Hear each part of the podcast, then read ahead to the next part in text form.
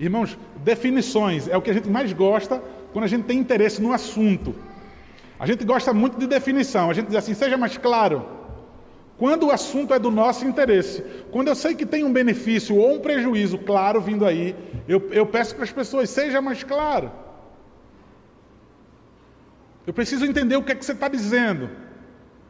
Vamos lá. Se falar de dinheiro, você está investindo um bom dinheiro, alguém está te vendendo um produto. Aí mexe com você, você vai dizer, é, realmente eu abro bem os olhos. E aí eu pesquiso, e eu pesquiso, e eu pesquiso, incansavelmente eu pesquiso qual está mais barato, como eu vou me beneficiar, e depois de pesquisar exaustivamente, sem ter nenhuma fonte mais de pesquisa, eu ainda permaneço na dúvida porque eu tenho medo de sair no prejuízo. Eu falei um exemplo relacionado a finanças, é o que mexe muito com o ser humano no seu bolso, mas seja lá o que mexe no teu ego. Há tantas coisas, há tantos assuntos. Repetindo, quando é do nosso interesse, a gente regala os olhos e, e, e precisa que alguém defina para a gente. Esmiuça, mastiga bem, expõe. Eu preciso entender. Eu não posso cair no erro. Eu não posso tomar a decisão errada. João, quando escreve essa primeira carta, ele escreve com esse propósito. João escreveu essa carta, a segunda, a terceira, embora não pareça com carta. Tá? Você vai pegar o Evangelho de João, ou a, sendo o mesmo autor, você vai ver que parece muito né, os seus escritos, inclusive quando dá ênfase no amor de Deus, mas você vai dizer ainda não se parece com carta. Irmãos, uma carta comum né, tem destinatários, tem remetente, tem saudação, tem bênção, tem uma, uma despedida no final. Mas o tom desse escrito aqui do apóstolo João vai nos mostrar que ele está falando para um público especial. Ele escreveu para um público específico e especial para ele. Até no tom, no termo que ele usa, afetivo, amados ou caríssimos amigos, ele vai mostrar. Tem um destinatário, sim, essa carta. Ele vai mostrar que tipo de envolvimento e tipo de intimidade que ele tem com essas pessoas das quais o tempo todo ele insiste em dizer, em trazer tons fraternais. E é interessante que quando ele usa esse tom, ele está meio que preparando as pessoas queridas para que possam ouvir algo muito sério que ele vai dizer, que certamente vai ofender. Ele está, tipo, dando uma. Olha, perceba o meu tom, olha como eu estou tratando vocês, vocês não são meus inimigos. Eu não estou chutando o balde dizendo que acabou tudo e que eu não considero vocês. Eu preciso que vocês me escutem. Um dos grandes problemas aqui, e qual Deus inspirou o coração do apóstolo para que ele escrevesse para esse público, que a gente a, pode deduzir, né?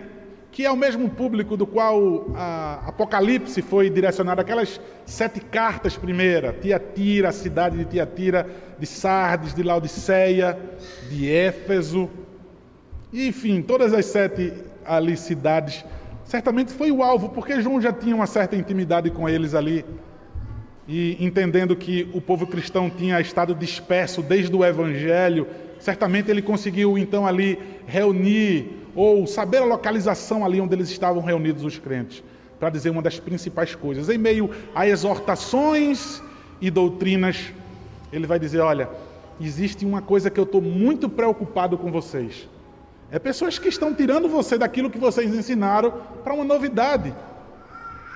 E irmãos, eu, eu, não vou fazer mais isso, até porque quando eu ouço algum pregador falando isso, é,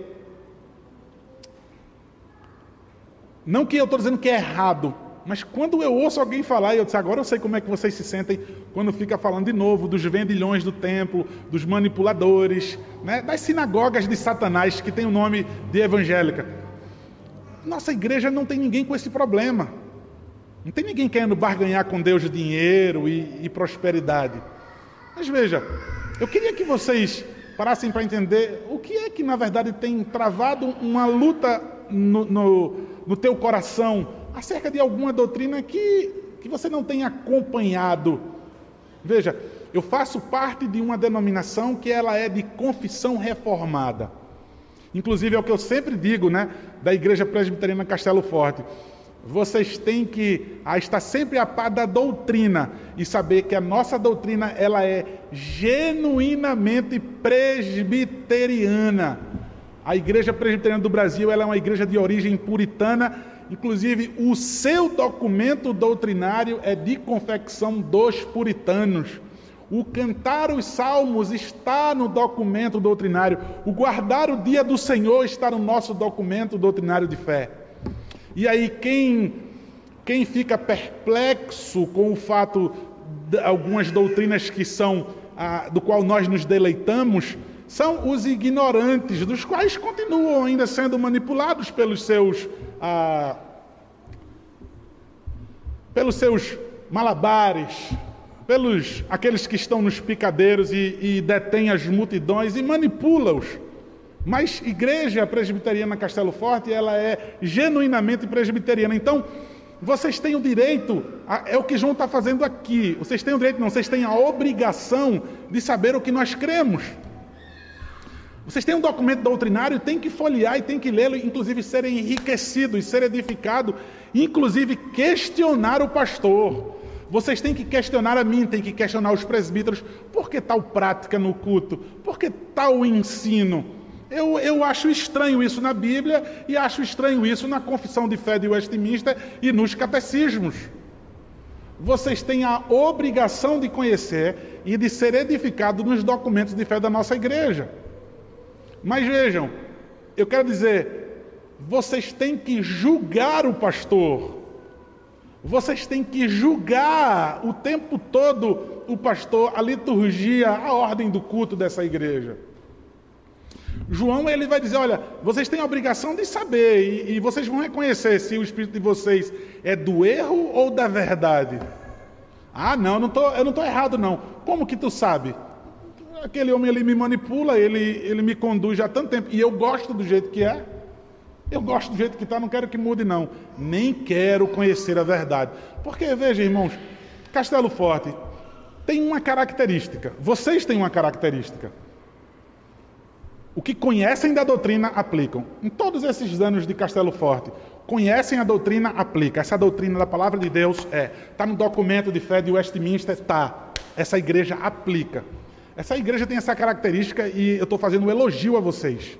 Veja, vocês aplicam aquilo que vocês aprendem da palavra do nosso Senhor. João então deixa claro para os seus leitores, para os seus destinatários. Vocês precisam entender, veja, o que os falsos mestres ensinam e o que é a verdade. Observem no texto como ele começa, então, o versículo 1 do capítulo 4. Amados, ou caríssimos amigos, não deis crédito a qualquer espírito.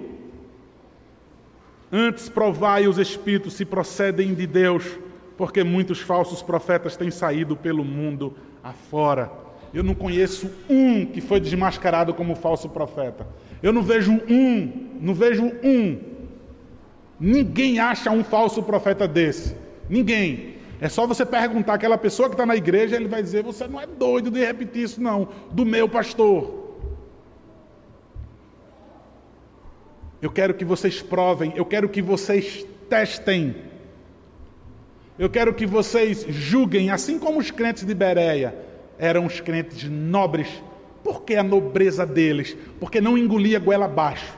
Porque uma músicazinha bonita não satisfazia aqueles irmãos. Porque muita música não satisfazia aqueles irmãos. Porque um conjunto bem entoado não satisfazia os irmãos. As programações da igreja não satisfaziam os irmãos. Palavra. Irmãos, espírito aqui é equivalente a ensino. É o que ele está dizendo. O espírito, a gente não pode ver o espírito. Mas veja, equivalente ao ensino. Antes prove, não decreto a todo o ensino.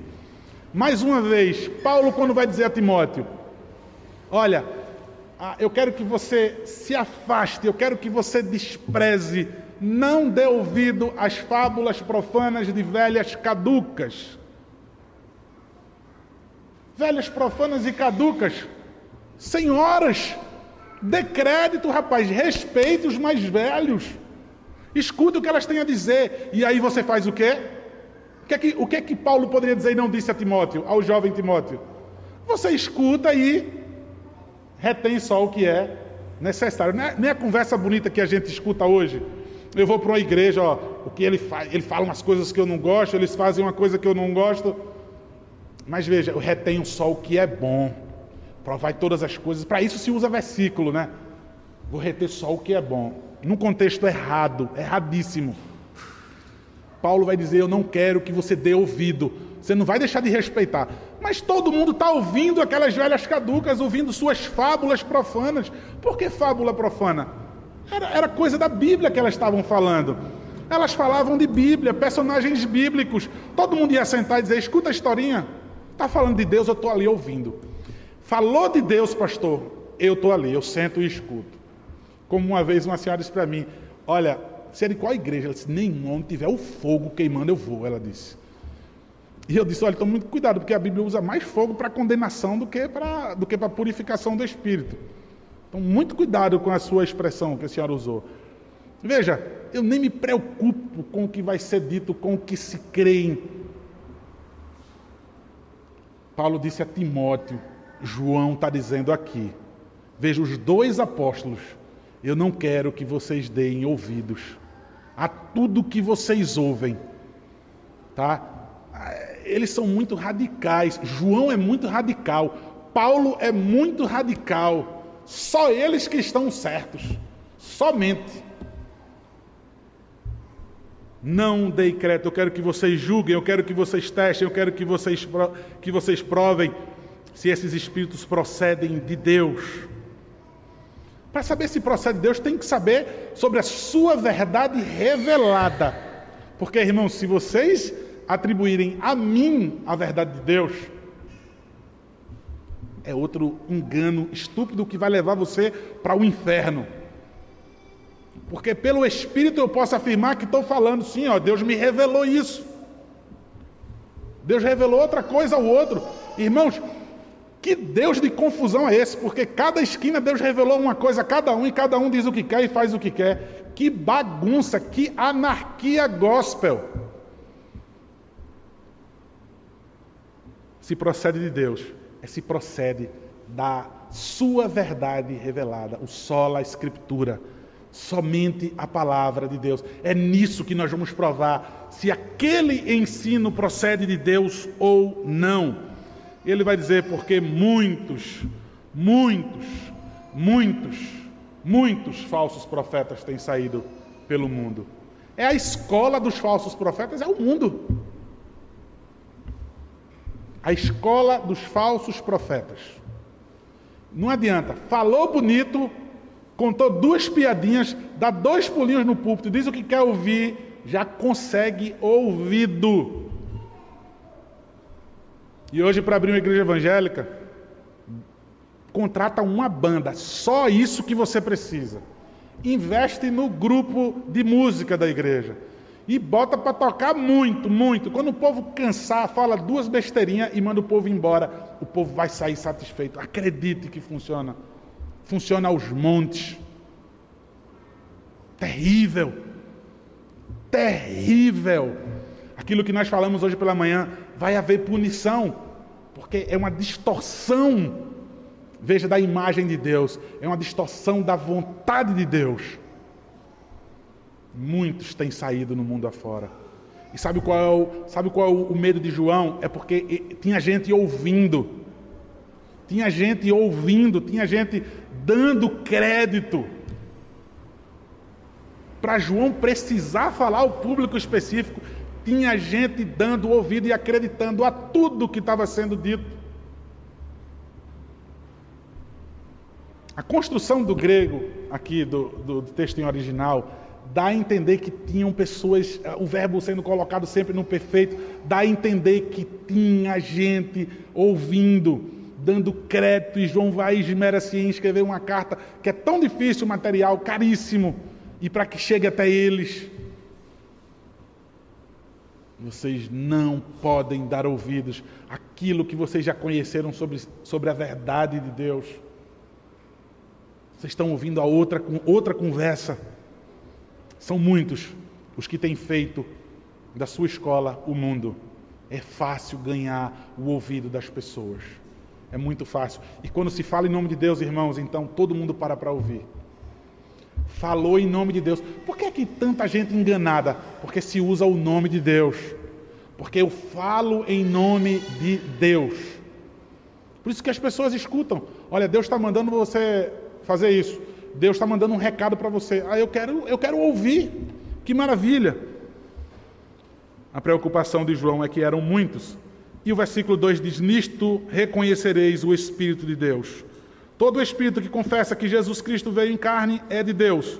E todo espírito que não confessa a Jesus não procede de Deus. Pelo contrário, esse é o espírito do anticristo, a respeito do qual tendes ouvido, que vem e presentemente já está no mundo. Como é que nós vamos conhecer? E aqui, irmãos, o grande problema que João passava era uma doutrina diabólica que hoje, inclusive nos nossos tempos, foi adotada com as suas características próprias, são ramificações. Era o docetismo, que negava que Jesus Cristo veio em carne. Tem algumas heresias, tem algumas seitas aí que batem na nossa porta, que insistem muitas vezes, que a gente já, já entende que são docetas e a gente nem recebe na nossa casa. Tá? Mas tem os liberais da teologia, que não pense que liberal da teologia é simplesmente ah, aquelas igrejas festivas, não. Liberal são dessas doutrinas que crê ah, na palavra na Bíblia como palavra de Deus e tantas coisas terríveis, e uma delas, em suas ramificações, é o não crer na divindade, na humanidade do nosso Senhor Jesus Cristo. E cada um, então, você vai para uma dessas ramificações do docetismo, ah, Jesus Cristo, ele, ele ah, habitou no homem no momento do batismo, tá? e no momento da crucificação ele se retirou. Ou então foi apenas o Espírito de Deus que viveu sensações humanas, mas que de fato não habitou em carne. Parecia apenas com um homem. E tantas outras coisas, queridos, terríveis. Mas veja, esse era o problema do momento. Por que João se preocupava tanto com isso? Veja, se Jesus Cristo não veio em carne, não tem substituição do pecado de vocês. Veja, a fé, veja, a, a, salvação é somente pela fé. Se vocês não creem nisso, se vocês não professam isso, se vocês não confessam que Jesus Cristo veio em carne, vocês estão crendo em quê então?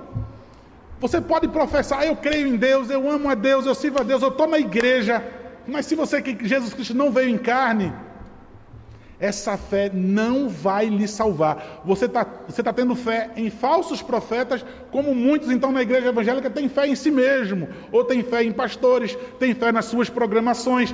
Tem fé em si mesmo, quer dizer, nas suas emoções. Eu sinto uma coisa e digo, eu sou crente por causa disso. Irmãos, que grande problema João estava livrando os irmãos.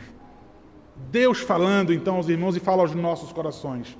Veja, é uma bobagemzinha, rapaz. Uma bobagem. O que é que tem se eles não creem que Jesus Cristo veio em carne? Rapaz, ele pensa desse jeito, você pensa dele, não tem problema não. Mas veja, essa era a profissão deles. É aquilo que muitas vezes nós vamos dizer. Todo mundo professa. Não é só professar, não é só dizer que eu, eu reconheço Jesus como meu Salvador e tal. Todo mundo professa isso. Irmãos, isso é ter fé em si mesmo. Isso é ter fé numa palavra mágica. Veja, professar que Jesus Cristo veio em carne é entender o sacrifício dele vicário na cruz. É entender o que foi que aconteceu naquela carne, por que ele teve que vir em carne. Será que a igreja evangélica hoje sabe sobre isso? Ou a igreja evangélica só sabe cantar e se balançar? Já escutou tanta música no Maicai ontem e hoje estão na igreja, cantando mais. E a fé está baseada nisso. E a fé consiste apenas nisso. Mas eu estou professando. Olha quantas vezes eu repito: Jesus, Jesus, Jesus. E então por isso eu sou crente. Eu estou tranquilo por causa disso. Veja, para muitos, uma bobagem ia levar toda aquela comunidade para o inferno se continuassem dando ouvido. Não veio em carne, não há mais expiação da culpa. Veja, não tem onde colocar mais os pecados seu e meu. Quem vai pagar então por essa culpa? Pelos meus pecados? Quem vai me purificar de toda a minha injustiça? Se Jesus Cristo não veio em carne. Então veja, é desse jeito que vocês vão entender se esse espírito conhece, procede de Deus ou não. E ele diz: olha, não é um probleminha bobo, muito pelo contrário. Isso é o espírito do anticristo. Como nós já vimos, João não está dizendo, veja, o anticristo mesmo, a pessoa do anticristo está, ele quer dizer a, a, a natureza, vestígios, coisas a, que pertencem ao anticristo já estão no meio, já estão no nosso meio, que vem avassaladoramente contra a igreja do Senhor. E vem travestido de crente, de evangélico, de pastor. Para que João tem que dizer: cuidado, cuidado, cuidado?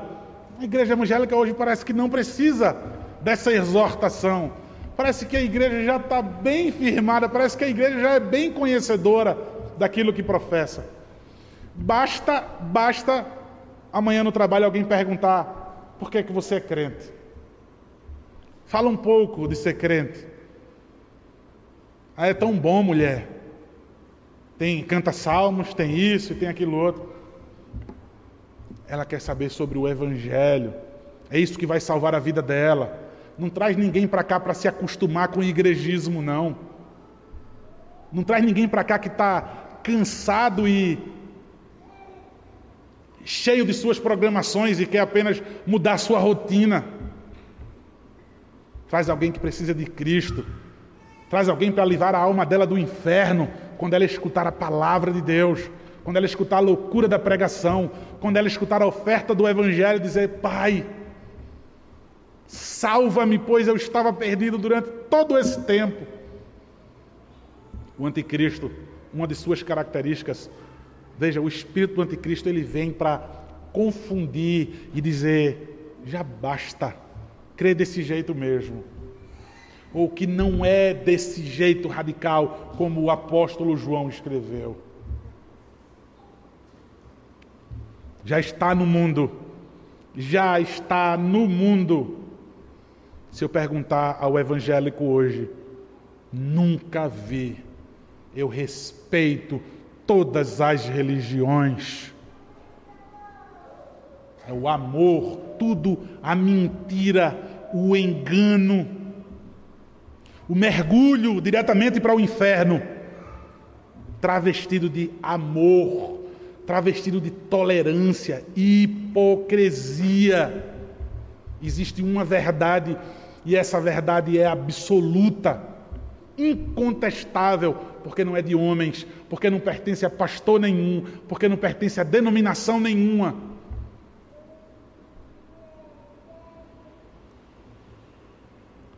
Ele torna então a se dirigir, no versículo 4, como filhinhos.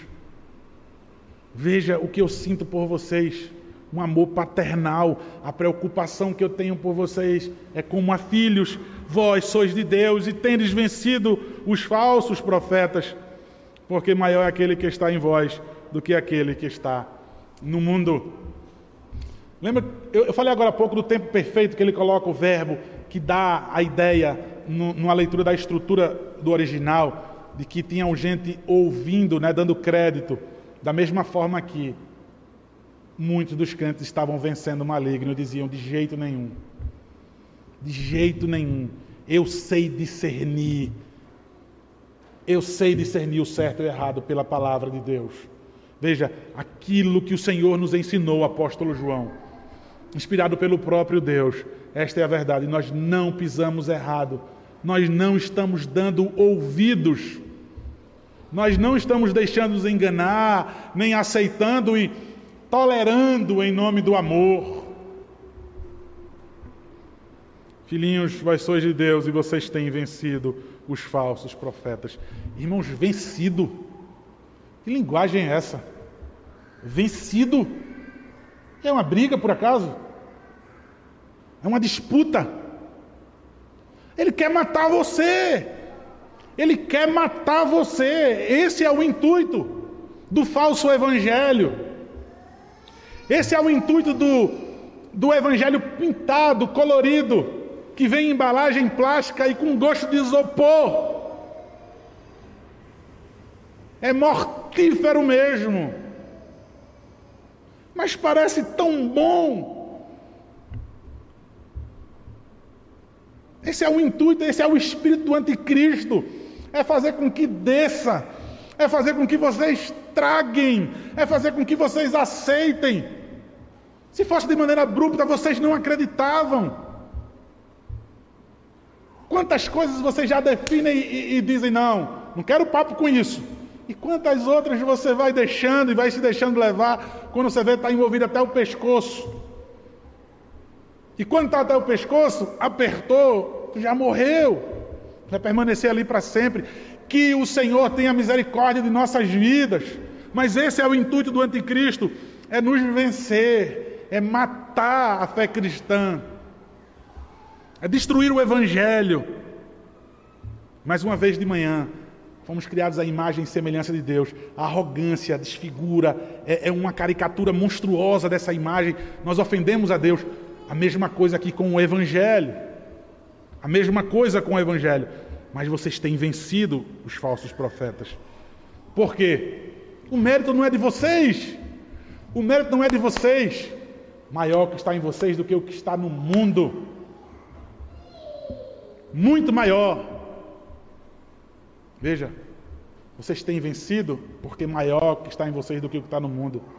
E me diz porque algumas pessoas ainda são enganadas. Me diz porque algumas pessoas desistem. Me diz porque algumas pessoas ficam migrando com o self-service evangelical de hoje. Me diz porque algumas pessoas são convencidas. E me diz porque, infelizmente, é alguns de vocês Me diz, porque daqui a pouco é você. Que Deus tenha misericórdia. Veja, diga no seu coração: Deus tenha misericórdia de mim. Mas quem faz isso está cheio de motivo. Veja, o enganado e o derrotado, ele está cheio de convicção de que foi melhor para ele de que foi melhor assim, e de que o meu tempo chegou, ou de que os meus olhos foram abertos.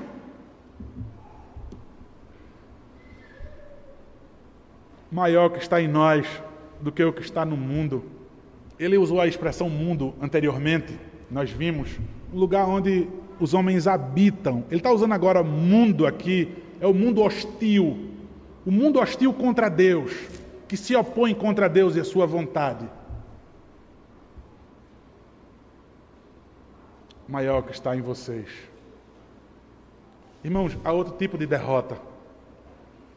Outro tipo de derrota é a tua zona de conforto. Veja, não é desistir da caminhada cristã, não é você ir para uma igreja emergente, não é para você ir para uma igreja até presbiteriana, mas emergente também. Mas veja, talvez o teu conformismo no nível raso que você se encontra, de nunca querer amadurecer na fé, nunca querer estar mais próximo do Senhor, nunca querer ter uma vida piedosa. Está suficiente o que eu sou. Está suficiente ser igreja no domingo, exercer minha fé, colocar máscara sobre máscara para vir para a igreja. É o que muitos na igreja, quanto a fé, têm feito colocado máscara sobre máscara para vir para a igreja. Se você tem o que é maior do que o que está no mundo hostil, você vence. Essa é a certeza que João está dando. Como se livrar do engano? Não dando ouvido a qualquer coisa, mas ver se de fato procede de Deus, se está na palavra de Deus. Veja, irmãos, veja que maravilha. Tendo em mim a confissão daquele que é maior do que o mundo. Eu confesso porque eu sei o que eu estou falando. Quando eu professo a Cristo como suficiente Salvador de minha vida, que convicção, irmãos, efervescente no meu coração, porque você é crente e a minha confissão, irmãos, que maravilha. entender o que fez. Passa um filme na minha cabeça assim, do sacrifício substitutivo, da expiação do meu pecado, da minha justificação. Passa um filme na minha cabeça de coisas que eu nem sou ainda, da minha glorificação, do estar cara a cara com a majestade do Senhor, do viver eternamente diante da Sua glória, juntamente com vocês. Mas, queridos, é derrota sobre derrota quando nós permanecemos do jeito que estamos. Quando nós não sacudimos o pó. Quando o mundo, com todas as suas artimanhas, nos deixa cansado demais, sem tempo demais, desmotivado demais, com todas as suas razões para os desmotivos. Se é maior o que está em você, você vence todo esse espírito do anticristo. Segue então, irmãos. Versículo 5. Eles procedem do mundo por esta, por esta razão, falam da parte do mundo, e o mundo os ouve. Nós somos de Deus, aquele que conhece a Deus nos ouve. Aquele que não é da parte de Deus não nos ouve. Nisto reconheceremos o espírito da verdade e o espírito do erro. Sabe por que essas pessoas dão ouvidos? É como no Antigo Testamento, irmãos. Cai o profeta, cai o povo. Não são, não são pastores, não são com toda a sua graduação teológica, seja qual for a bandeira denominacional, seja qual for ela mostram ojeriza pela sã doutrina, debocham em seus púlpitos, ensinam e condicionam a massa de manobra também odiar e a debochar e a escarnecer da palavra de Deus. Nem sequer sabem o que professam. Sabe por que eles ouvem porque eles são do mundo igualmente como os falsos profetas. Ele diz: vocês são de Deus, vocês são diferentes, vocês vivem diferente. Por isso que vocês não dão ouvidos a essas pessoas. Nós somos de Deus. Aquele que conhece a Deus nos ouve. Irmãos, dá ouvido ao mundo deixar de ouvir a Deus para ouvir o mundo. Veja, esqueça docetismo. O texto está falando sobre docetismo. Talvez não seja o seu problema que esteja te afastando de Cristo. O que é que você tem ouvido que não é da parte de Deus? Escute o que é de Deus. Você não vai ouvir você não vai ouvir o que é de Deus. João já disse, a gente já leu, saindo do nosso meio. Não se assustem. Nunca foi um dos nossos. Saiu para ficar testificado de que não é um dos nossos. Aqui é não ouve a palavra de Deus, não nos ouve. E aqui, irmãos, quem está falando é o apóstolo. Ele tem autoridade para falar isso, tá? Eu não tenho pela Bíblia, a autoridade aqui é da Escritura Sagrada. Não ouvem isso daqui. Eu ouço isso aqui. Eu no, no terreiro de Macumba, em qual lugar? Entendam, já expliquei, já esmiucei bem, já mastiguei bem o que quer dizer de fato crer nisso daqui, confessar ao Senhor Jesus. Professar crer nessa palavra, eu provo por ela todas as doutrinas, dessas e todas as outras que vierem me questionar. Somos de Deus. Aquele que conhece a Deus nos ouve. É bem simples. Meu irmão, minha irmã, é por aqui. Olha o que a palavra de Deus diz: é aqui. Pegadas justas, sendas se farão. A gente já ouviu, a gente cantou isso agora o caminhozinho que se abre. É por ele que nós vamos. Jesus Cristo. Veja, a palavra de Deus encarnada. Nisto reconheceremos o espírito da verdade e o espírito do erro. Nisso a gente vai definir o que é e o que não é. Pela palavra, nós vamos definir se a tua atual condição de crente, se o teu ser crente, se o, te, se o teu é, reconhecer que é filho de Deus, professa o Senhor Jesus. Essa palavra não me traz confusão, eu tenho convicção. Tá, amém, aleluia, pela tua fé. Glória a Deus somente. Agora veja a tua atual condição. Você consegue definir do jeito que está, agradável aos olhos do Senhor, aquele que se entregou por você, aquele que deu a vida por você. Você só quer que melhore quando abrir os céus e Cristo descer e você agora o melhor, agora é sua pessoa mais piedosa do mundo. Tantas coisas, irmãos, que a palavra de Deus hoje fala ao seu coração, que precisa ser definido que você está errado. Definir o que é verdade e o que é o erro. Tantas vezes que você vê a igreja domingo, verdades são colocadas pela palavra de Deus, os erros são apontados pela palavra de Deus, e, que, e, e naquilo que é dito e exortado, abandona o erro. Veja, estende a mão, aceita a oferta da graça, seja renovado em Cristo Jesus, seja salvo em Cristo Jesus pela fé. Uma definição clara verdade ou engano. João disse, a palavra de Deus nos diz, para que a gente possa se livrar, certamente eu não vou dar ouvido àquilo que diz sempre o meu coração. Eu não vou dar ouvido à vontade, o meu falso profeta aqui, o meu falso mestre que tem chegado ao meu ouvido, certamente pode ser o meu coração, pode ser o seu coração que esteja falando coisas contrárias às Escrituras. Veja, prove, prove pela palavra, não pelo que é conveniente, não pelo que você gostou, para que você possa se livrar do, do engano. Prove para saber se de fato vem de Deus, pela palavra de Deus, e assim você o confesse, tendo essa profissão de que de fato, essa convicção absoluta de que eu sou de Deus.